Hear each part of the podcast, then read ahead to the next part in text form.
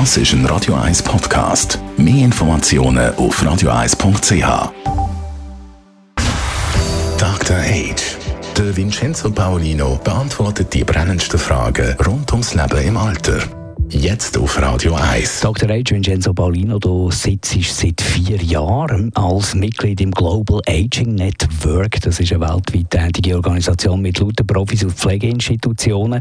Und das Global Aging Network hat jetzt einen umfassenden Bericht an alle Regierungen von der Welt geschickt, selbstverständlich auch bei uns in der Schweiz. Und der Bericht zeigt auf, wo man heute steht bei der Pflege und Betreuung von älteren Menschen, auch in Demenzsituationen. Vincenzo, wenn wir ein bisschen konkret in den Bericht hineingehen, was liest man da? Was mir ähm, für die Sendung hier ins Auge gestochen ist, ist, dass man das ganze Kontinuum eigentlich anschaut in dem, in dem, in dem Papier.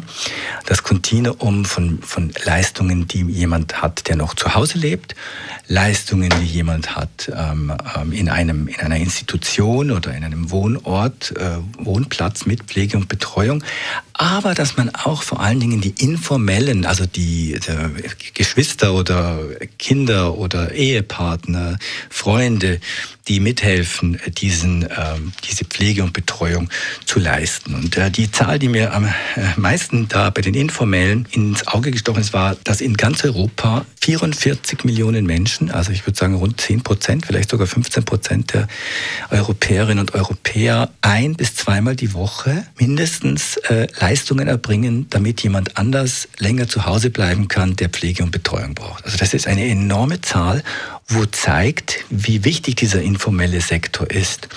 Und dann stellt der Bericht natürlich zu Recht die Frage, wie kann man denn diese informellen äh, Pflegeleute, Verwandte, Bekannte äh, besser darauf vorbereiten, dass sie ähm, das richtig tun können. Unsere demografische Situation ist natürlich die, dass die Menge an Menschen, die Hilfe brauchen, immer größer und größer wird. Das ist auch okay, weil sind gewonnene Lebensjahre. Auf der anderen Seite die Menschen, die professionell diese Hilfe geben können, neue Krankenschwestern, neue Pflegeassistenten, neue äh, Berufsleute, dass die Zahl echt begrenzt ist, weil es einfach weniger Junge gibt, Junge gibt, die nach, nachkommen. Und jetzt müssen wir als Gesellschaft überlegen, ja, was kann jetzt meine Gemeinde oder meine Stadt oder meine, mein Land tun, um möglichst den Druck wegzunehmen von den stationären Pflegeeinrichtungen, also da, wo man dann wohnt, wo man wirklich ist, weil man, ja, dass man da möglichst spät sozusagen hinkommt. Und für mich ein wichtiger Baustein dazu ist wirklich, dass man die informellen äh, Pflegerinnen, Pfleger, Betreuerinnen und Betreuer besser äh, schult und andererseits auch darauf äh, Rücksicht nimmt, dass sie dann weniger Prozente können arbeiten. Und in meiner nächsten Folge von Dr. H werde ich ähm, ein weiteres Thema aus diesem Bericht bringen. Danke vielmals, Vincenzo Paulino. Dr. Age. Jeden Sonntag auf Radio 1. Unterstützt von Alma Casa. Wohngruppe mit Betreuung und Pflege rund um Tour.